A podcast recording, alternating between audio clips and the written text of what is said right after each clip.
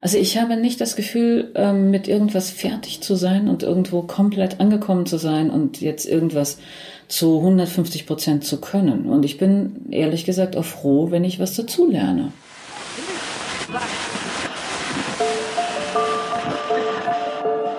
Herzlich willkommen zu Hansa Rauschen, dem Literaturpodcast des Hansa Verlages. Mein Name ist Florian Kessler. Hier sprechen alle zwei Wochen Lektorinnen und Lektoren mit Menschen aus der Welt der Bücher mit Schreibenden und Lesenden, mit Leuten von anderen Verlagen und aus dem Haus. Es geht um alles, was in Bücher passt und außenrum passiert. Und das ist wirklich nicht wenig. Alles muss man selber machen und dann auch noch so viele verschiedene Sachen. Das jedenfalls könnte Zoe Beck sagen, die in ihre großen, kreativen, in äußerst viele Richtungen produktiven Arbeitstage unglaublich viele verschiedene Dinge hineinkompromiert. Zoe schreibt sehr erfolgreich eigene Bücher, ist äußerst interessierte Verlegerin, übersetzt, schreibt Drehbücher, organisiert jede Menge Initiativen im Literaturbetrieb und außenrum und, und, und. Für diese Folge von Hansa Rauschen hat unsere Lektorin für internationale Literatur Tatjana Michaelis Zoe Beck getroffen und einfach mal gefragt, wie das alles auf eine Kuhhaut geht und wozu Zoe das alles eigentlich macht. Von Zoe Becks letzter Übersetzung aus dem Englischen, dem jetzt gerade viel diskutierten Bestseller Gespräche mit Freunden von Sally Rooney, bis zu Zoe Becks Engagement für eine diverse und gleichberechtigte Öffentlichkeit. Und mit dem Bündnis Verlage gegen Rechts, gegen rechte Verlage und die stillschweigende Akzeptanz rechten Denkens und Redens in der Öffentlichkeit kommen die verschiedensten Themen in nahezu einem Atemzug vor, so wie das bei Zoe Beck wohl der Fall sein muss. Und, ach ja, gedankt wird auch noch mit vollem Recht einer Isabel, ohne die die Autorin niemals zum Schreiben gekommen wäre. Viel Spaß mit Zoe Beck und Tatjana Michaelis. Herzlich willkommen, Zoe Beck.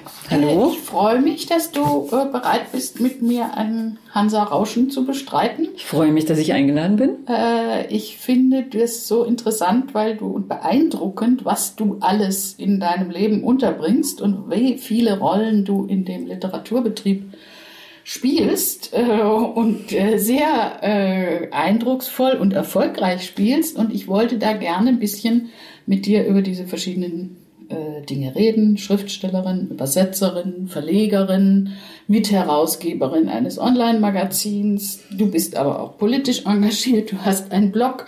Du bist ständig auf irgendwelchen sozialen Medien präsent. Wir haben uns über Facebook kennengelernt. Das gehört wirklich zu den schönen Dingen an Facebook, muss ich auch mal sagen. Da gibt es sehr schöne Dinge, ja. Äh, Es gibt auch ein paar schöne Dinge. Ähm, Und mich interessiert, was dich antreibt bei alledem. Und deswegen danke ich, dass du dann auch noch den Termin untergebracht hast. Da hast du dann gesagt, ja, ja, das, das, das schaffe ich schon. Na, sehr gerne. Ja. Super. Ich bin ja gerade in München, besuche meine Eltern und ja, Da hat es gerade reingepasst. Ja. Schön. Ist es okay, wenn wir mit der Schriftstellerin anfangen? Ist es wahrscheinlich schon das Wichtigste. Ja. Ne? Äh, Ich weiß nicht, ob das Wichtigste, aber ähm, insofern im Moment in meinem Terminplan ja, weil ich gerade tatsächlich in der Schreibphase bin. Also eigentlich dürfte ich gar nicht hier sein. Ich hoffe jetzt, mein Lektor hört nicht zu. Ja. okay. Vielleicht bis das äh, läuft, ist das Buch schon ein Stück weiter. Sicherlich, ja. Du hast unter zwei Namen äh, publiziert. Sogar unter drei und eins ist ein geschlossenes.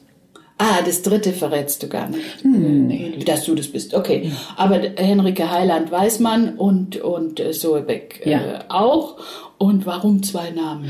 Naja, das hat ähm, sehr, sehr viele Gründe. Ähm, einer war, dass ich wirklich was anderes machen wollte, also eine inhaltlich andere Ausrichtung. Ein weiterer Grund war, dass ich den Namen noch nie mochte.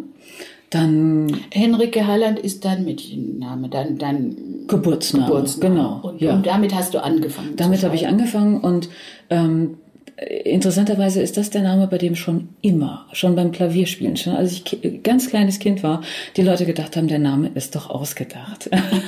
und ich wurde immer gefragt, wie heiße ich denn eigentlich? Ähm, von, von daher lag der Gedanke nicht so fern, äh, sich da irgendwann mal einen anderen Namen zu suchen. Und ich mochte ihn tatsächlich noch nie und äh, war dann froh über die Gelegenheit, äh, den Namen wechseln zu können. Das fiel dann auch noch zusammen, dass ich äh, in der Zeit schwer krank war. Und Zoe heißt ja Leben. Das ist griechisch für Leben und ich äh, fand den Namen schon immer schön und dann dachte ich, na wenn der jetzt mal nicht passt. Und dann irgendwann bin ich zum Standesamt getrabt und äh, wir haben dann lange diskutiert, wie wir das machen und dann äh, darf ich den Namen jetzt äh, Der führen. ist er ist eingetragen. offiziell Er ist eingetragen. richtig Okay. offiziell eingetragen. Okay. Und äh, ich darf damit unterschreiben und äh, alles machen oder fast alles machen, äh, was ich dann auch möchte. Und äh, ich habe auch meine äh, Eltern dann vor einigen Jahren umtrainiert, dass äh, die Die reden dich auch, auch so an. anreden. Also das hat alles wunderbar geklappt und ich ähm, fühle mich damit auch tatsächlich sehr viel wohler. Und ja, das, das ist ja jetzt auch schon, ich glaube, zwölf Jahre sogar her. Und äh, genau, das, das sind so ein paar für, äh, Gründe für, für, diesen, für diesen Namenswechsel. Das hat auch damit zu tun, dass ich, ähm, so wie manche Künstler sich dann so von ihrem Erstlingswerk dann auch distanzieren von der ganz frühen Phase, da muss ich dann immer sagen, die Bücher, die ich unter Heiland geschrieben habe, die waren zum großen Teil ähm, so eine Art Auftragsarbeiten. Also insofern, als das da dann auch äh, die Programmleitung gesagt hat, wir suchen jemanden, den Typus die schreibt dann das und das und ähm, wir hätten gerne zwei Hauptfiguren, die so und so sind. Und ich kam ja So von, weit ging so weit ging das. das. Und ich kam ja vom Fernsehen und ich habe dann gesagt, ja gut, also Auftragsarbeiten bin ich gewöhnt. Und habe dann aber beim Schreiben tatsächlich gemerkt, dass ich doch in eine andere Richtung will und auch sehr viel mehr Freiheit dann noch möchte. Und so kam dann, wie gesagt, kam dann vieles zusammen und dann noch diese Krankheit und äh, dann habe ich da einfach einen Cut gemacht. Fand ich alles so passend. Und du verwendest den Namen jetzt auch nicht mehr. Nee. Da kommt jetzt Henrike Heiland schreibt nicht mehr. Nein, die schreibt nicht mehr. Die schreibt nicht mehr. Okay. äh, du hast gesagt, du kannst vom Fernsehen. Du hast, hast du mit Drehbuchschreiben angefangen? Oder? Ja, ich habe eigentlich mit äh, redaktioneller Arbeit und Lektoratsarbeit ähm, angefangen bei der Kirchgruppe, die gibt's ja nun nicht mehr. Und ähm, habe da die internationalen Co-Produktionen betreut. So, was hatte ich da? Italien, Frankreich, Österreich so als Schwerpunkt. Spanien, also äh, ganz äh, interessante Länder, mit äh, denen wir dann so, so Fernsehfilme für ARD, ZDF dann so in, in großen Produktionen gemacht haben. Da bin ich auch viel rumgekommen. Das war eine unter dem Aspekt eine sehr schöne Zeit. Und da habe ich dann auch gelernt, wie man so in kurzer Zeit ein, ein Filmexposé dann schreibt. Und habe dann auch äh, an Drehbüchern gearbeitet und so, so kam ich dann so langsam äh, auf den auf den Dreh, dass ich gedacht habe, ja vielleicht kann ich das ja auch eines Tages mal machen. Dann war die Kirchgruppe ja irgendwann pleite mit diesen 6,5 Milliarden Euro Schulden, die wir da hatten. Ich kriege heute noch solche solche Briefe mit meinen Gehaltsforderungen, wo man sich sehr freut, mir jetzt äh, 1, irgendwas Prozent von meinen Forderungen äh, ausschütten, endlich, sogar in ja. 15 Jahre später. Das ist sehr lustig. Nein, und ähm, dann, dann bin ich, ähm, dann bin ich tatsächlich so zum Drehbuchschreiben gekommen, äh, zum, zum Kinderfernsehen, also weg von der Redaktion hin äh, zum, zum Schreiben. Und darüber dann, also erst ZDF TV und dann war ich bei Disney und dann äh, bei Disney dann auch in die, äh, in, in die Synchron. äh, Richtung gekommen. Seitdem mache ich dann noch Synchronbücher und äh, Synchronregie. Ja, darf und ich da- das fragen? Was, Ja. was bitte den ähm, Begriff habe ich da gefunden? Synchronregisseurin. Ja, oder Und Dialogregisseur. Ich weiß nicht, was das Genau. ist. Äh, Das sind die Leute, die sitzen dann mit den äh, Sprecherinnen und Sprechern im Studio und hören zu, wie die das, äh, wie, wie die, äh, die, die, die anderen Sprachen dann äh, synchronisieren, auf Deutsch einsprechen. Also denen die deutsche Stimme dann auch äh, verleihen. Und dann sitze ich halt äh, im, im Raum daneben. Also diese Räume sind getrennt. Der eine ist natürlich schalldicht und ich sitze dann da mit einem äh, Tontechniker oder Tontechnikerin und muss dann hören, ähm, ist das äh, ist das traurig genug oder lacht die jetzt laut genug oder äh, ah, ist die passt- Betonung passt das richtig? Ist, ist das Tempo richtig? Genau, das auch, ja. Und äh, das machen dann Dialog- oder Synchronregisseure.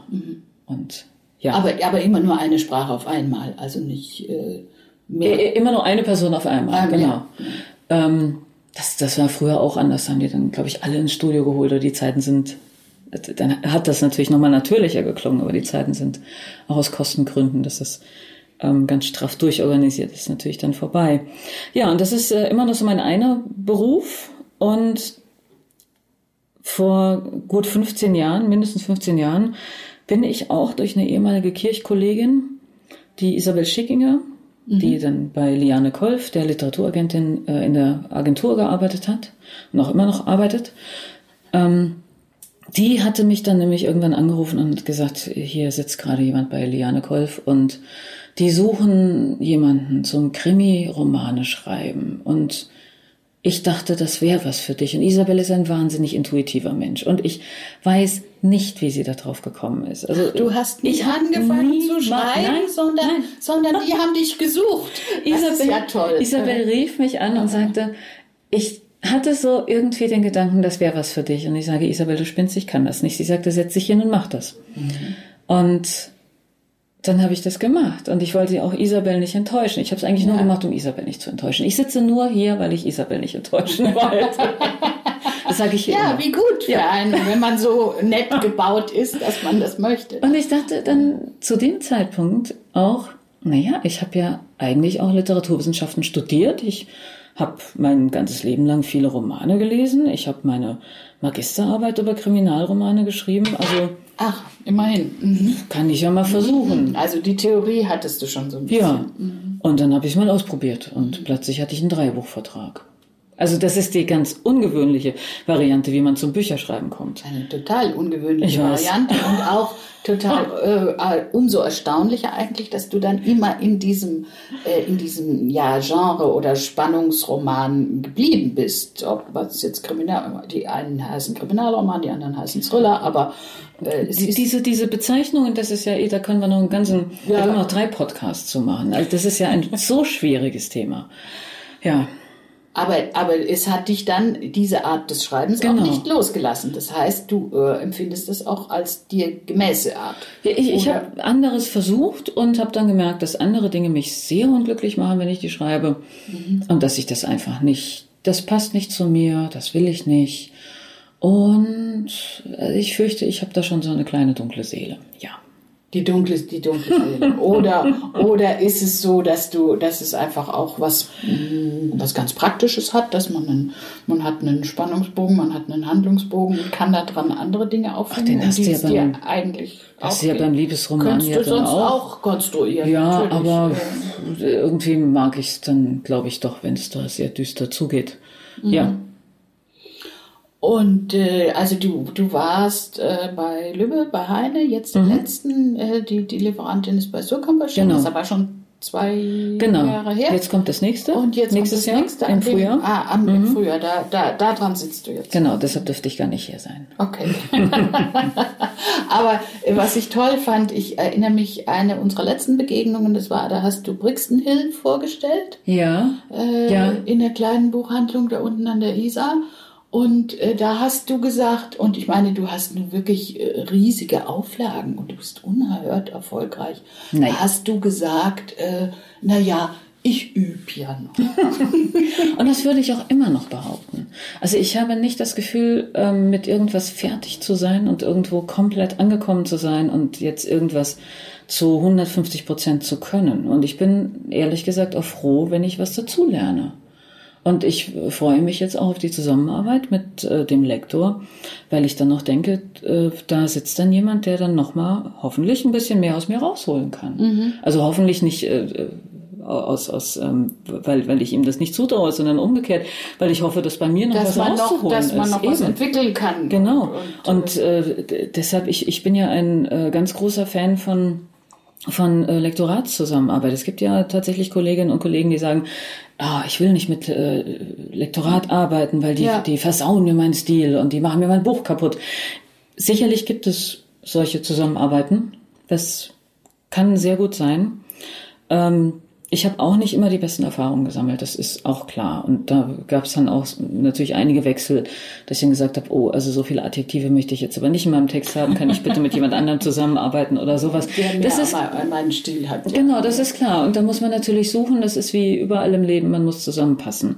Und äh, aber deshalb denke ich, also ich glaube nicht, dass ich fertige Texte, 100% fertige Texte schreibe. Und ich möchte, dass dann jemand äh, mit mir zusammenarbeitet daran und da einfach nochmal guckt, so was kann ich besonders gut oder wo äh, muss man einfach noch was rausschmeißen. Und Da wollte ich das jetzt auch fragen, ja. was, auf was kämst dir denn an? Was, was, wo möchtest du hin?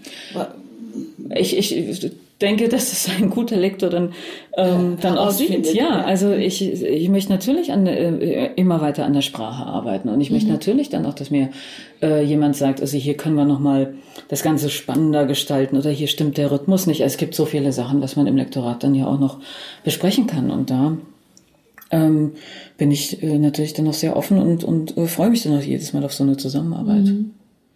Und auf der anderen Seite machst du das als Verlegerin auch mit Autoren? Ja, wobei ich sagen muss, dass äh, mein Kollege Jan, Jan Carsten, ähm, der viel, viel, viel bessere Lektor ist. Also der hat selber gar nicht die, ähm, ich schreibe jetzt mal Belletristik, ich schreibe mhm. jetzt mal Romanambitionen, mhm. ähm, sondern sieht sich wirklich als, ähm, als jemanden, der äh, der Texte aufspürt, der an Texten dann nochmal was arbeitet und mhm. der Texten einfach helfen will, zum aller, aller, allerbesten ähm, in den allerbesten Zustand dann auch zu kommen. Äh, er übersetzt auch. Ähm, und äh, da merke ich einfach, also er hat auch nochmal einen ganz anderen Blick darauf. Ich bin, wenn ich lektoriere, vielleicht dann so, dass ich dann zu oft sage, naja, da wird sich die andere Seite schon was dabei gedacht haben und bin dann eher zurückhaltend. Ja, ja, viel okay. zu zurückhaltend. Und er hat dann so ein, ähm, es muss der beste Text werden und es muss alles zusammenpassen und da ist er, da ist er ganz toll.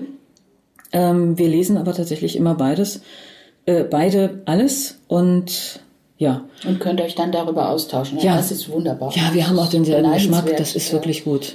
Toll, toll. Aber angefangen hat es nicht mit dem Verlag, angefangen hat es mit dem mit der Online-Zeitschrift, mhm. mit dem Kultur. Was sagt ihr Kulturmac? Kultur Kulturmac, ja. Kulturmac. Also da, ähm, ich weiß nicht wo. Äh, also manchmal steht da, ich sei hier Mitherausgeberin gewesen, aber das war ich nie. Nur, Hast du das nicht mit ins Leben gerufen? Nein, das, das war Jan. Das, ah, das war, war Jan. Das auch. ist alles Jans Baby. Mhm. Ich habe äh, Kulturbooks, den Verlag, mit ins Leben gerufen. Aber ähm, ich glaube, das steht manchmal noch irgendwo. Aber das steht noch so. Genau. Aber das, ähm, ich glaube, das kommt deshalb dann zu diesem Missverständnis. Nein, Jan hat äh, Kulturmac gemacht. Ich habe dafür äh, geschrieben gelegentlich. Mhm. Und, äh, viel geschrieben. Wahrscheinlich hat man auch deswegen die ja, ganz, ganz früher, ganz früher habe ich sehr, sehr viel da geschrieben und dann irgendwann, also jetzt, jetzt gar nicht mehr, weil ich da auch einfach wirklich keine Zeit mehr dafür habe. Mhm. Ähm, und Jan war von Anfang an der, der Herausgeber, so haben wir uns dann auch kennengelernt, damals noch in Hamburg. Und äh, ja, das ist eben so seins, so, er liest auch wahnsinnig gern und er äh, spricht gern über Literatur und beschäftigt sich gern mit Literatur und dann mit so jemandem, der noch dieses ganz klassische äh, Verleger, Verlagsverständnis dann auch hat und ähm, und wir können uns ja dann auch vom vom Arbeit vom Arbeitsablauf her den Luxus leisten, dann auch wirklich an den Texten anders zu arbeiten, als das dann teilweise in, in den äh, größeren Häusern, was ich so mitgekriegt habe, der Fall ist.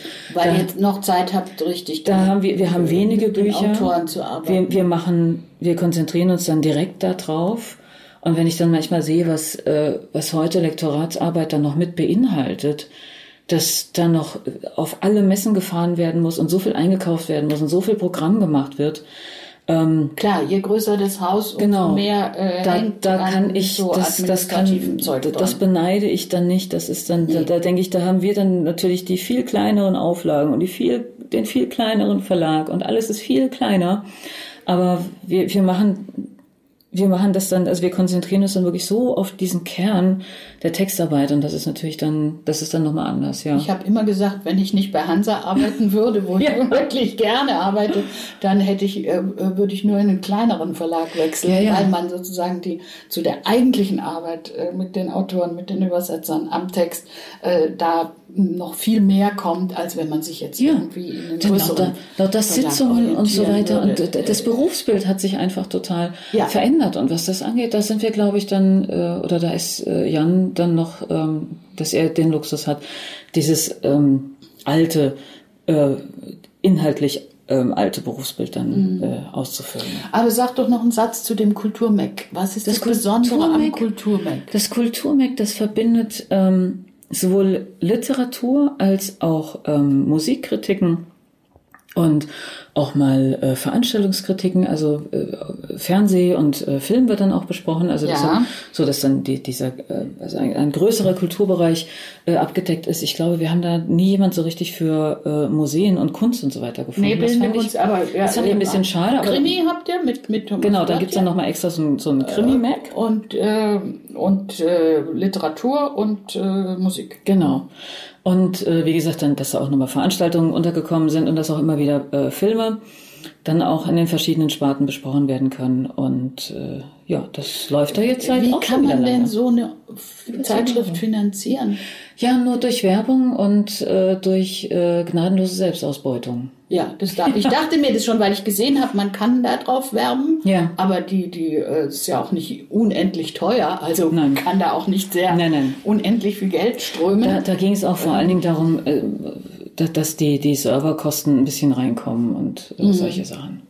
Aber trotzdem schafft ihr das jetzt schon seit 2010. Das ist ja, Ja, und vorher es hat wird er ja mehr sogar. Ja, vorher hat er ja sogar das, das äh, Titelmagazin gemacht. Und äh, dann gab's ja diesen, diesen Namenswechsel dann auch. Ähm, also er macht das, äh, er macht das schon sehr lange, zieht sich da aber jetzt auch so langsam ein bisschen raus. Äh, also dass er wirklich ähm, sehr, sehr viel mehr delegiert als äh, vorher Mhm. schon, weil einfach Kulturbooks natürlich äh, jetzt unser Hauptgeschäft ist und auch Und, sein und wie, Hauptgeschäft. wie fing das an? Wie, wie kam der auf die Idee, Kulturbuchs zu machen? Ähm, weil im Kulturmag doch einige, einige Rubriken waren, von denen Jan dann auch dachte, warum bündelt man die nicht und bringt sie digital als E-Book raus? Okay. Und dann dachte er, Mensch, hier gibt's ja noch ein paar Autoren, die für uns schreiben. Stefan Beuse zum Beispiel. Ähm, der hat ja noch so viele Rechte, die an ihn zurückgefallen sind. Warum diese Bücher nicht verfügbar halten? Und dann hat er sich da so ein paar Gedanken gemacht, was man so im E-Book-Bereich tun könnte. Und hat mich dann angesprochen und äh, gefragt, möchtest du das nicht ähm, dann auch mit mir zusammen machen? Vielleicht hast du auch noch ein paar Ideen. Und so sind wir dann, äh, haben wir das dann immer weiterentwickelt. Aber Das heißt, ihr aus heraus. reiner E-Book-Verlag Genau, angefangen. 2013 haben wir nur E-Books gemacht. Dann haben wir noch äh, andere Autoren und Autorinnen angesprochen und gefragt, äh, sag mal, da hast du doch das ja nicht mehr lieferbar.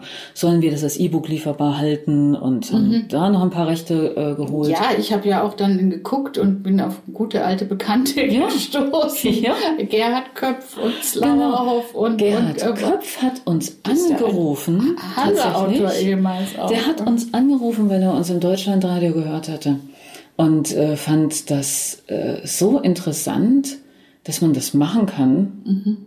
Und das und ich fand es dann wieder so interessant, dass äh, dann so ein Autor dann eben nicht darauf besteht, äh, dass alles in Papierform vorliegt, sondern sagt, ich finde das gut mit dem Hauptsache, es ist Digital. verfügbar. Ja. Ja.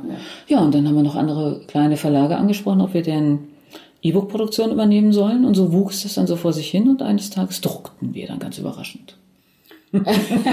Naja, da muss ja auch irgendeinen Auslöser gegeben Ja, haben. Indonesien. dass- Indonesien war der Auslöser. Indonesien? Der Indonesien-Schwerpunkt? Ja. Ach. Ähm, wir dachten, wir kaufen einen Titel als äh, und bringen den total modern als reinen Digitaltitel raus. Und das lief dann auch alles ganz toll und wir hatten das verhandelt und hatten den Titel eingekauft, bis es dann jemand von indonesischer Seite sagte, und wie viele druckt ihr? Und wir so, das ist jetzt ein Missverständnis. Wir wollten das gar nicht drucken. äh, Und dann machten die aber so große, traurige Augen, dass wir gesagt haben, okay, wir nehmen das mit in den Vertrag auf, wir, wir drucken auch. Ist alles okay. Wir kriegen das hin. Analoge-Ausgabe. Genau. Und dann haben wir zum ersten Mal gedruckt. Und seitdem haben wir dann sehr viel gelernt über, wo man druckt, dass man einen Hersteller braucht, Wow. der äh, einen berät, das, äh, was Covergestaltung Ja, die, das ist ja Alles. auch eben, ich meine, ihr gebt euch ja da wirklich Mühe und es hat, Ja. jedes Buch hat so ein Icon und, es ist ja wirklich schön gemacht und es hat ein Lesebändchen und es ist ja nicht, Oh ja, Le- Lesebändchen ist so wichtig. ich liebe Lesebändchen. Ja. Äh, ganz wunderbar. Oh, Und es hat den Vorteil, wenn man Katzen hat, hat man immer ein Katzenspielzeug dabei. Nein, aber Lesebändchen, das ist, ich verliere doch jedes Lesezeichen. Lesebändchen ist also für mich die Grundausstattung von einem Buch. Aber ich meine, mal abgesehen sozusagen von der, von der physischen Gestalt Mhm. des Buches, äh, ist es ja auch ein Haufen sonstiger Arbeit. Programm, Lektorat, Vertrieb, Ja. äh, Lesungen macht Ja. er. Äh, und immer nur ihr zwei? Nein, wir haben natürlich auch äh, Personen, die mit uns zusammenarbeiten. Also wie gesagt, ein ähm, Herrn, der sich um die Herstellung kümmert. Das alles auf äh, Honorarbasis, auf freiberuflicher Basis. Wir haben äh, Leute, mit denen wir die Cover machen, im Moment in erster Linie mit Caroline Rauen. Die hat ja auch eine sehr eigene Handschrift, da sind wir mhm. sehr glücklich. Mhm. Ähm, wir haben jemanden für das Korrektorat und für den Satz. Und also das sind dann Sachen, die müssen wir natürlich nach außen geben und äh, nach und nach ja, geben klar. wir ja, klar. natürlich dann auch, äh, auch immer mehr Übersetzungen nach außen. Aber wir haben gesagt, wir müssen das erst aufbauen. Mhm. Und wenn wir das aufbauen ohne Fremdgeld und also ohne Kredit aufzunehmen, dann müssen wir Zeit investieren. Und mhm. das heißt, dann müssen wir ganz viel Arbeit selber machen. Und ja. das war uns also klar, wieder das, freiwillige Selbstverantwortung. Ja, das war uns aber klar, dass das eine Weile dauert. Und äh, jetzt haben wir aber, wir haben ja auch ähm, Vertretungen in ganz Deutschland. Wir haben jemanden für Österreich, wir haben einen Key-Accounter. Also wir sind jetzt ein ganz normaler ein, ein Verlag. richtiger mit, Verlag, ja. Außer gemeinsamem Büro. Wir haben dann noch dezentrales Büro. Ja, die, der Verlag ist in Hamburg. Genau. Und ich bin Warum? In weil weil äh, dein Kollege in Hamburg lebt? Oder? Genau. Und ich war ja damals auch in Hamburg und war, ähm, beziehungsweise als wir uns dann gegründet haben, Kulturbooks gegründet haben, war ich gerade nach Berlin gezogen. Und ähm, wir haben dann aber gesagt, also das machen wir jetzt in Hamburg. Das ist eine Hamburger Idee und bleibt dann auch irgendwo, muss man sich ja dann auch okay. verorten. Und äh, apropos Idee, wenn du jetzt die Grundidee deines Verlages oder des Programms äh, umschreiben müsstest, was würdest du sagen? Was ist, was ist eure Ausrichtung? Was, äh, was zeichnet äh, diesen Verlag aus gegenüber so und so vielen anderen? Wo wollt ihr hin? Wir wollen, wie vermutlich alle Verlage, ganz großartige Bücher machen und da kommt dann der eigene Geschmack natürlich rein. Ja. Ähm, wir haben ein bisschen gebraucht, aber eigentlich nicht lange gebraucht, um festzustellen, was wir beide sehr gerne mögen. Wir äh, hatten am Anfang natürlich auch noch äh, Personen in beratender Funktion und sowas. Aber ähm, man, man muss sich ja erstmal irgendwie so finden und zurechtrütteln. Und was wir jetzt haben, ist ein ähm, sehr internationales Programm. Vielleicht auch ein Schwerpunkt oder doch durchaus ein Schwerpunkt auf dem globalen Süden.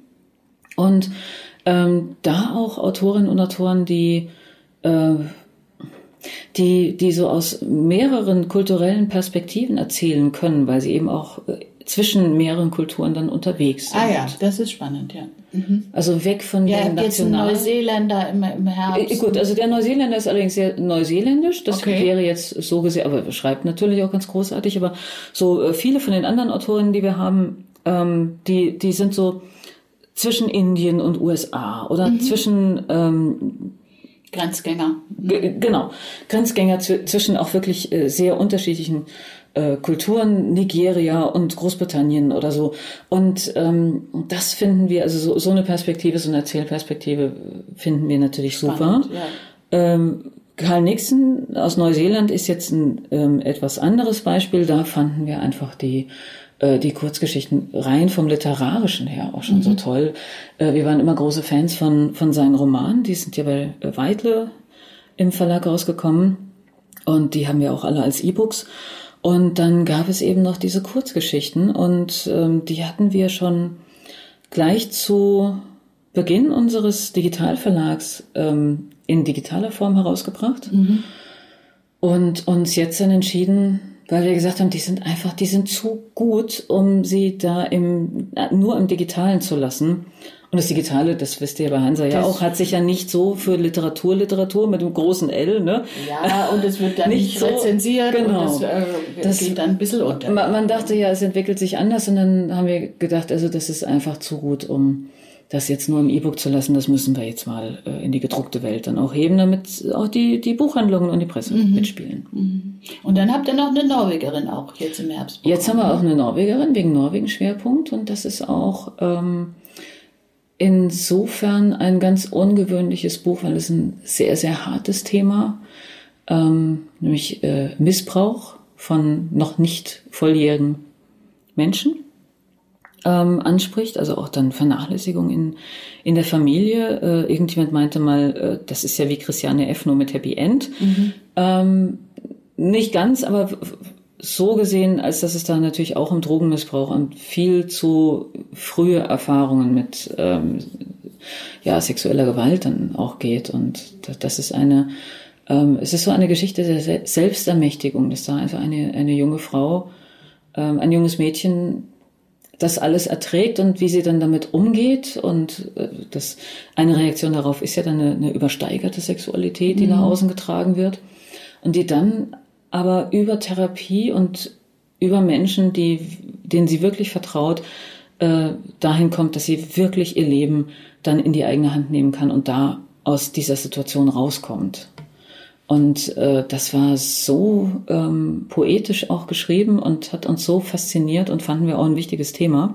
Sicherlich ein schwieriges Thema, mhm. da wo dann auch äh, Buchhändlerinnen gern aufs Cover gucken und sagen, oh, ich weiß nicht, ob ich das verkaufen kann. ja, klar, aber, aber ihr versprecht euch was von dem Schwerpunkt, weil ja. das ist ja so eine, so eine Frage, äh, ist der Schwerpunkt dann auch wieder kontraproduktiv, weil es einfach dann so viele norwegische äh, das, Autoren und Autoren gibt, ja. dass, da, dass man da wieder untergeht mit dem, was man hat. Das kann natürlich sein. Ich meine, wie viele hundert äh, Bücher haben die dieses Jahr, die, ja, die Norweger? Das also es ist an die 200 auch irgendwie wieder, glaube ich. Aber ich ja. merke mir solche Zahlen. Nein, nicht. nein, nein. Äh, aber, aber, äh, aber ich habe so das Gefühl, dass dann, oder was, dass man es über Kanada gesagt hat, dass die dann das Land mit den meisten Veröffentlichungen in, sein wollten und also da, da ja, wird das, nach Superlativen reine, Der reine Superlativ, der bringt es ja nun gar nicht. Nein, ich, der, der, der ist ja, eher, was um die Bücher drumherum passiert. Ja, der ist ja aber auch kontraproduktiv, weil äh, auf welchen Titel will man sich dann, also welcher Titel soll dann überhaupt noch was aussagen und was repräsentieren? Das, ja. Der Rest geht ja dann unter. Also von dem Buch haben wir uns vor allen Dingen versprochen, dass es eine Autorin ist, wo es dann auch eine äh, längere Zusammenarbeit geben kann. Also, Sag nochmal den Namen. Das ist Maria Chos von. Ähm, ist ihr Debüt. Mhm. Deshalb hat man natürlich hier in Deutschland noch nichts von ihr gehört. Ähm, aber sie schreibt einfach auf eine Art, bei der wir denken, ja, aus, also die entwickelt sich, aus der kann mhm. eine ganze Menge werden. Und natürlich wollen wir das. Das ist auch eine schöne, sie weiter begleiten. Äh, schöner Ansatz zu sagen, wir ja. bauen jemanden auf, wir holen ja. jemanden, der und so diese, diese neuen Stimmen, die da vorgestellt wurden, da gab es ja auch die unterschiedlichsten Ansätze. Und das war das, was uns wirklich beide am, äh, am meisten tatsächlich begeistert hat. Mhm. Also auch so eine, so eine ähm, gleichzeitig heutige und zeitlose Geschichte dann mhm. zu machen. Es hat natürlich was sehr Modernes, wenn wenn äh, erzählt, also wenn, wenn sie von ihrem Alltag dann auch erzählt, das ist natürlich im Heute dann verankert und äh, gleichzeitig ist es etwas, das äh, immer wieder vorgekommen ist und wahrscheinlich auch immer wieder vorkommen wird. Und ähm, Wann erscheint's? Das kommt im September raus. Ah ja. Und äh, da merken wir dann auch, also Themen sind uns wichtig, mhm. dass da eine Aussage ist, aber es muss eben auch gut geschrieben sein. Ja. Also nur einfach nur das Thema und oh, ist aber doch ein wichtiges Buch, ist zwar nicht so geil Reicht geschrieben, nicht, das, ja. das wollen wir dann auch nicht. Das, das kann man in Ausnahmefällen, glaube ich, mal machen. Würdest du ein eigenes Buch in deinem eigenen Nein. Verlag veröffentlichen? Ganz klares Nein. Ganz klares Nein. Äh, was ich gemacht habe, ist, dass ähm, ich mal ein paar Kurzgeschichten zusammengestellt habe und die dann als E-Book rausgegeben habe. Mhm. Aber die waren alle schon vorher woanders erschienen. Mhm. Und das fand ich, das fand ich okay. Das war nur in der Kombination noch nicht verfügbar. Nee, und ja. das war auch, äh, um mal, ich habe es, äh, dann, es gibt so eine, eine englischsprachige Ausgabe und so. Ich wollte das mal ausprobieren, aber ähm, da bin ich äh, tatsächlich trotz der heute zur Verfügung stehenden Mittel altmodisch und sage, nein, ich verlege mich nicht selbst, ich möchte, dass mich jemand verlegt. Okay. Sehr, sehr verständlich, sehr nachvollziehbar. Aber übersetzen tust du für deinen Verlag. Ja, oder? und hast auch von Anfang an. Ja, das ist ja eine gemacht. Dienstleistung. Ähm, wie bist du überhaupt dazu gekommen, aus dem Englischen zu übersetzen? Naja, ich habe Anglistik ja studiert, Anglistik, mhm. bisschen Amerikanistik zwischendurch auch und hatte auch äh, viele Übersetzungskurse habe äh, wissenschaftliche äh, Sachen an der äh, Uni, also zu Uni-Zeiten auch schon immer übersetzt. Und ähm, im, im Synchron übersetze ich dann auch selbst meine Sachen, die ich dann texte, also die ich dann lippensynchron texte. Und äh, das, das Übersetzen war eigentlich immer, immer da, sehr lange da. Und ähm, ganz vor Urzeiten bin ich dann mal damals noch von Bastel Lübbe, von meiner damaligen Lektorin, gefragt worden, ob ich ihr nicht was übersetzen könnte. Das war dann meine erste. Äh, ah ja, ah ja. Ach, das war noch ein Sachbuch sogar. Aber so kam ich dann so äh, langsam dann äh, zum, zum Übersetzen und dann, ja, Und als letztes jetzt hast du Sally Rooney übersetzt? Genau. Das ist nicht für uns. nee. äh, solche Bestseller können wir uns als kleiner Verlag leisten, leider noch nicht leisten. Das ist für Luchterhand. Ähm, ich, ich kann mir vorstellen, das wird auch in Deutschland ein Bestseller. Das ist schon ein tolles Buch. Es geht ihm schon ein gewisser Ruf voraus. Ja, genau, da wird ja so viel drüber gesprochen. Ähm, Gespräche mit Freunden heißt es dann auf Deutsch. Genau. Und da, da bin ich äh, dann auch angesprochen worden von der äh, Lektorin. Und ich glaube, sie hat, das ist jetzt meine Vermutung, ich muss sie mal, also ich, ich wurde ihr schon mal vorgestellt, wir haben uns schon mal kennengelernt. Ähm, ich glaube, sie hat meine Übersetzung von Amanda Lee Coe gelesen und deshalb gedacht so, Ah, ich habe schon mal was von der Temperatur was her. Junges, äh, Frecheres oder vom, vom Ja. Ton her so Ton. äh, übersetzt und das könnte dann vielleicht passen und dann habe ich Rooney bekommen. Und was gefällt dir an dem Buch besonders? Es ist, also erstmal zum Inhalt, das ist ja eine Vierecksgeschichte und gleichzeitig ist es aber auch eine queere Geschichte und es ist, ähm, es hat auch viel mit ähm, linker Politik, mit Feminismus, mit äh, Antikapitalismus äh, zu tun. Also es sind dann schon mal Themen drin, die mich ohnehin interessieren. Äh, und es ist aber auf eine äh, Art und Weise geschrieben, diese ganzen Beziehungen, die dieses Kleeblatt so untereinander hat. Also wir haben zwar nur eine Perspektive, aber auch, man kriegt auch mit, wie die anderen so miteinander kommunizieren. Es ist diese sehr heutige Art der Kommunikation, die ähm, im echten Leben anfängt, dann geht die per E-Mail weiter, dann kommt die wieder ins echte Leben, dann ist es im Chatroom. Man Auf ist immer Ebenen, irgendwie ja. verbunden und gleichzeitig hat man aber durch diesen ständigen Medienwechsel auch wieder eine Distanz, die ganz viel Raum für Missverständnisse schafft. Und das ist natürlich, wenn dann noch Liebesgeschichten damit reinspielen, wo die Formulierungen sowieso schwierig sind. Und wie viel gebe ich jetzt von mir preis? Und wie, wessen Gefühle darf ich verletzen oder nicht verletzen? Das, das ähm, ist natürlich dann auch alles so sehr spannend. Und sie bringt es dann auch noch fertig, dass dieser Roman, obwohl es um Frauenthemen geht, um, wie gesagt, auch äh, queere Beziehungen, Sie bringt es so fertig, dass dieser Roman eben nicht das Label hat, Frauenroman oder Feminismus oder queer oder irgendwas aggressiv Lautes oder äh, einfach, Wenn es ein Label bräuchte, ist es eine Art Gesellschaftsroman oder, oder? es ist ein Liebesroman, Gesellschaftsroman, äh, ja. Okay.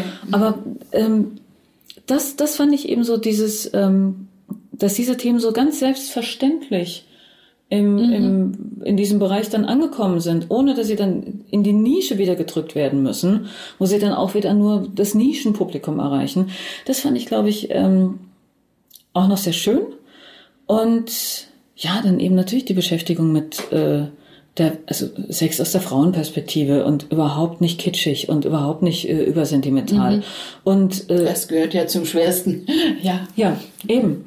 Und dann noch von so einer jungen Frau. Und äh, dann auch äh, im Prinzip Frauenkrankheiten, Endometriose äh, ist dann ein Thema. Und ähm, das auch, es wird so nebenher dann noch miterzählt und ist gleichzeitig so ein starkes, wichtiges dramaturgisches Element.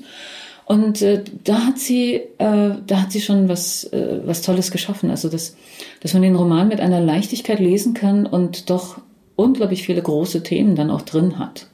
Wirst du auch mit ihr Veranstaltungen machen? Das weiß ich noch gar nicht. Ich habe es mal angeboten. Ja, nur weil, äh, als ich dich das letzte Mal traf, da hast du ja deine, deine Ja. Autorin Pippa Goldsmith Ja. äh, vorgestellt und da, das fand ich sehr schön. Naja, wenn das dann halt äh, ein Bestseller wird, dann werden natürlich wieder Schauspielerinnen gemietet, das ist ja klar. Ja, das ist äh, für, die, für die großen Säle sozusagen der Eben. Standard, aber man Ja. muss ja auch jemand haben, der ein gutes Gespräch führt, der eine schöne Moderation macht, der das Buch sehr gut kennt. Äh, das ist ja, ist ja auch nicht ganz ohne. Und Also ich mache das, ich weiß nicht, ob ich da, ob ich dann da dazu gebucht werde, aber grundsätzlich mache ich Jedenfalls, sehr gerne. jedenfalls kannst du, Ja. kannst du das auch. Hast du eigentlich äh, irgendwo in England oder Schottland auch einen Wohnsitz? Oder habe ich nicht mir das eingebildet? mehr, nicht Ach, mehr. Du hattest mal. Genau. Ja, als wir das letzte Mal drüber geredet haben, vor schon ein paar Jahren, ähm, war das noch so, aber jetzt nicht mehr. Das ist natürlich auch eine Kostenfrage. Aber ähm, zuletzt dann in Edinburgh ähm, wunderschöne kleine winzige Wohnung gehabt. Davor hatte ich äh, mir ein Haus gemietet in St Andrews. Ähm, so ein kleines Reihenhäuschen, aber es wird ja so, es ist ja so teuer. Dieses Land ist so unfassbar teuer. Ja. Wobei ist das mal ja so zum, zum, für die Recherche oder zum Finden neuer Bücher oder so vielleicht auch gar nicht schlecht Ja, natürlich, das war, also, also zu der oder- Zeit, zu der Zeit war ich ja auch da. Ja. Und äh, jetzt habe ich mich ein bisschen mehr um andere Sachen gekümmert und ähm, wie gesagt, die waren noch etwas aufwendiger, dann ist sowas dann auch etwas zu teuer. Ähm, und das nächste Buch spielt dann auch nicht aus Kostengründen, sondern auch, weil ich mich über den Brexit geärgert habe und Das ist, das ist auch ein Argument. weil, weil ich jetzt schon im, im, im London der Zukunft war und weil ich auch schon im Post-Brexit London war und es, es hat, es ärgert mich so, es ärgert mich so, was da passiert. Jedenfalls das nächste Buch spielt dann in, in, im deutschsprachigen Raum. Ah ja. Mhm. So viel verrätst du schon. Ja, ja, ja. Verrätst du auch noch mehr? Nein. Ich, ich weiß es, ich, ich, ach, lass mich das erstmal schreiben. Ja, okay. Ist, ist, Weißt du, wie es ist, wenn man schreibt? Ist Es quält einen alles und dann will man alles umschreiben und dann ist man Abergläube, das ist fürchterlich. Ja, ja. ja. Äh, sag mal noch zu den auch zu den politischen Dingen und zu den zu den sozialen äh, Medien und du bist ja da überall sehr engagiert. Was wo wo äh, wo strebst du hin? Was möchtest du auch ändern im also äh, es ist ja immer so eine Mischung Kulturbetrieb und äh, Politik und äh, gibt es so Themen, die dich also ich denke Rolle der Frauen ist sicherlich eine äh, Dinge, die, wo du sagst, das sind so meine Themen, da bin ich ständig dran. Das ist, äh, ja, wie gesagt, äh, äh, natürlich ähm, nicht nur Geschlechtergerechtigkeit, sondern auch, dass wir einfach mehr äh, sichtbare Diversität dann auch haben. Also, Und dass wir als Gesellschaft äh, vernünftig zusammenleben. Und ich möchte keine ähm, ausschließlich weiße, äh, männlich dominierte äh, Gesellschaft haben. Das Ja. ist, da finde ich mich nicht wieder und da finden sich, das, das tut den wenigsten Menschen tatsächlich gut, außer den besagten Menschen. Ja, ähm, ich will jetzt nicht wieder über alte weise Männer schimpfen. Ich schimpf schon wieder über alte weise Männer. Es tut mir leid. Ähm, es gibt nette alte weise Männer. Ne, Wirklich, ehrlich. Ähm, aber das ist, das ist Aber natürlich. auch doch bei Verlage gegen Rechts ist Ja, auch, genau. also auch so und, und das, äh, da, genau, da wollte ich gerade engagierst hin. Das ist, das ist ja genau das, was noch zusammenhängt. Also Antifeminismus ist ja immer was, was aus der rechten Ecke ganz stark kommt. Was nicht heißt, dass Menschen, die links sind, grundsätzlich die größten Feministen und, und Frauenversteher sind, das überhaupt nicht. Aber Antifeminismus und ähm, Rechtsaußen, das geht, geht Hand zusammen, in Hand ja. und natürlich auch ein antidiverses äh, Weltbild und äh, ein dicht machendes Weltbild und äh, das da möchte ich natürlich gegen vorgehen. Und wenn ich dann sehe, wie, wie äh, auch im Kulturbetrieb plötzlich Dinge normalisiert werden sollen und man dann nicht so richtig weiß, wo soll man die Grenzen ziehen im Zuge der Meinungsfreiheit und man muss doch den Diskurs und ja, man muss den Diskurs und es gehört dann auch zum Diskurs dazu, dass ähm, man bestimmten Dingen extrem Kontra gibt und es gehört dann aber auch dazu, dass man ähm, sich positioniert. Das habe ich bei vielen Verlagen sehr vermisst, sich äh, eindeutiger zu positionieren. Wir haben ja diese Initiative Verlage gegen Rechts gegründet und dann wirklich überall äh, angeklopft und es hat mich sehr enttäuscht, wer da alles dann auch gesagt hat, so nein, nein, wir, ähm, das, das zieht ja nur die Aufmerksamkeit auf die Rechten und ähm, wir, äh, es ist doch klar, wo wir stehen, wir müssen da jetzt nichts unterschreiben. Und äh, unser Programm war und ist aber auf den Buchmessen dann tatsächlich bestimmte Themen ähm, zu diskutieren, den Rechten keine Bühne zu geben, denen auch die Themen wegzunehmen, den Begriffe wegzunehmen und äh, sich das alles mal genau anzugucken. Wir hatten natürlich auch ein, eine Veranstaltung zum Thema, wie, wie schreibt man eigentlich oder wie berichtet man eigentlich über Rechte? Über- ja. Also wie gibt man die Bücher dann zum Thema heraus oder wie macht man das im journalistischen Bereich? Ähm, da kam übrigens Götz Kubitschek vorbei, das ist ja klar, weil er dachte, es geht um ihn. Wir haben dann höflich gesagt, dass es nicht um ihn geht und naja, er hat dann nicht den gewünschten Skandal produzieren können, den er gerne produziert hätte. Also auch da, dass wir dann sagen, nein, es ist, ähm, es geht hier um die, es, es geht um die Diskussion, es geht um die Standortbestimmung und aber eben nicht darum, den Leuten eine Bühne zu geben, wenn sie mitdiskutieren wollen, gerne, aber wenn sie nur ihr Gedankengut verbreiten wollen dann, äh, oder nur protestieren wollen, nur Skandale und Bilder produzieren wollen, das ist natürlich, das, das geht natürlich nicht. Und das war jetzt zweimal auf der Leipziger Buchmesse und ähm, war jedes Mal sehr erfolgreich, weil alle Veranstaltungen komplett knallvoll waren. Also da haben wir dann auch gesehen, es gibt ein Bedürfnis innerhalb der Branche und auch bei den Besucherinnen und Besuchern, da über bestimmte Dinge dann auch zu reden. Zu reden, ja. Sei es nun Antisemitismus, sei es nun ähm, eben dann auch, äh, wie, wie bilde ich Diversität dann auch in der Buchbranche ab oder das äh, immer aktuelle Thema, als Buchhandlung stelle ich rechte Titel ins Regal oder verkaufe Ja, ich sie gar nicht, gar nicht. oder nur unter der Ladentheke, wie mache ich das? Ich, das ist jedes Jahr aufs Neue spannend. Ich bewundere, was du alles in einen Tag von 24 Stunden reinkriegst. Und ich frage mich, äh, ja, äh, wie beeinflusst dieses, äh, das Magazin, der Verlag, die politischen Aktivitäten, äh, wie beeinflusst das wiederum dein Schreiben? Wo, wo ist da der Zusammenhang?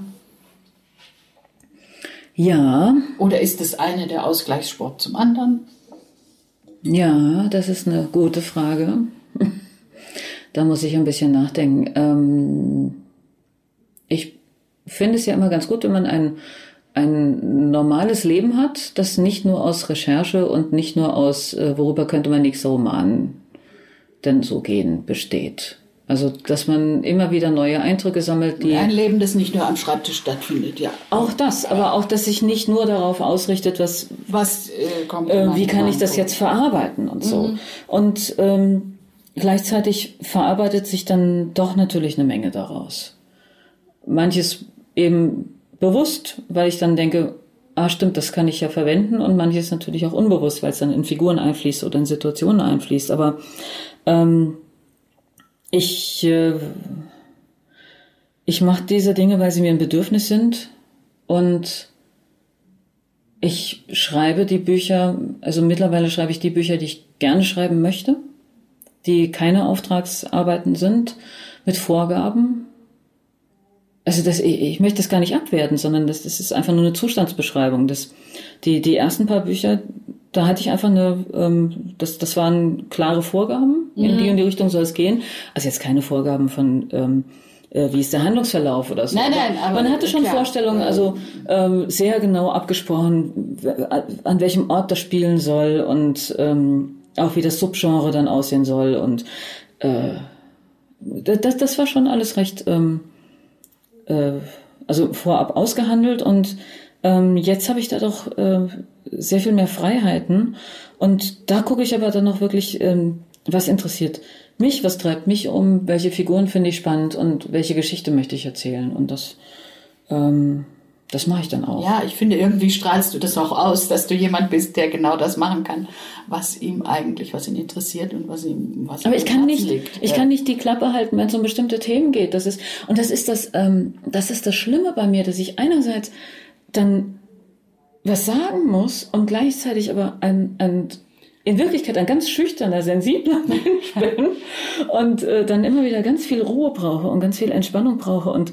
ähm, Naja, da fürchterlich sind soziale Medien dann äh, Shitstorms sind nicht angenehm, Nein, aber nein, nein, nein. Äh, man, man steht nicht gleich äh, auf einer Bühne und wird äh, Naja, aber auch, auch, auch da ist es, äh, kann schon manchmal anstrengend sein, aber dann, dann denke ich auch manchmal, äh, eigentlich dürfte ich es gar nicht machen, weil ich habe die Nerven nicht dafür. Ich bin, ich bin dann immer sehr erschüttert. Und also da, wo andere Leute dann auch sagen so, ach, das darf man nicht an sich rankommen lassen. Und ich so, oh nein, ich habe ein bisschen Angst jetzt.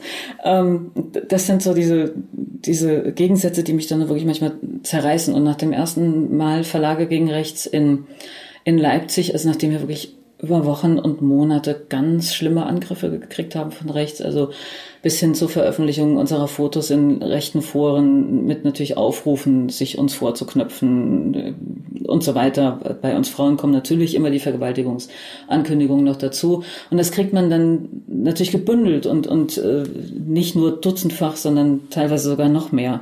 Und da brauchte ich dann, da brauchte ich dann wirklich eine Auszeit, weil, ähm, aber ich glaube, das hält niemand wirklich gut aus. Nee, das kann niemand, Ja. äh, kann niemand unberührt lassen. Das Ja. hört man ja auch von den Politikern, die jetzt äh, mit Ja, ja. solchen Angriffen ko- konfrontiert sind und auch, sei es Lokalpolitiker, Ja. wie, wie, äh, wie das an den Menschen zehrt. Das ist ja, das ist ja, Ja, völlig. aber ich glaube, da ist einfach meine, meine Schwelle von ähm, erschrocken sein und ähm, die, die ist da vermutlich noch ein bisschen niedriger. Dann setzt leider. du dich hin und schreibst Ich den weiß. nächsten äh. Thriller über Mord und Totschlag. Ich weiß, ja. Meine Güte. Ich weiß Aber nicht, vielleicht da, hilft das gerade. Wer Ja, weiß, ja, vielleicht das hilft das. Ich weiß Vielleicht nicht, wa wa warum, ich, warum ich nicht zu Liebesromanen neige, aber ich mag, äh, ich, ich kann das irgendwie. Andere ist interessanter. Naja, meine Agentin sagt auch, wenn, wenn sie was von mir liest, es scheint so eine stilistische Sache zu sein, sie, ähm, selbst wenn es nur um Liebe und Landschaft geht, sie erwartet, dass da gleich jemand um die Ecke kommt und zuschlägt. Das ist immer eine, eine düstere, äh, eine düstere Ecke dabei. Okay. Scheint so, ja. Ja, naja, Das, das mögen deine Leser. Ich auch. danke schön. Ja, aber vielleicht brauche Schluss, ich... Oder? Hast du noch ein Schlusswort? Ähm, hast du gerade? Nein, weil, weil, weil, ja, ja, Schlusswort, ähm, weil du gesagt hast, es, ähm, es ist doch so viel, aber ich glaube, ich brauche immer so ein, dann auch so einen Ausgleich ähm, von rausgehen und ganz viel äh, zu Hause sein und von im Team Ja. arbeiten und dann wieder äh, äh, wirklich nur für mich arbeiten und so. Dieses, ähm, dieses sehr gegensätzliche, ähm, das macht mir dann schon Spaß und äh, es zerreißt mich und gleichzeitig brauche ich's. Das kann ich gut nachvollziehen. Das, dieses Gleichgewicht ist gar nicht leicht zu finden, aber äh, zu viel äh, introvertiert ist nicht gut und zu viel Social Life ist Nee. schwer zu ertragen. Ja. Also gute, eine, ich wünsche dir eine gute Mischung für die nächste Zeit. Dankeschön und danke für die Einladung. Das war es für heute mit dem Podcast Hansa Rauschen. Das waren viele Worte für viele interessante Dinge. Bis zur nächsten Folge und danke fürs Zuhören.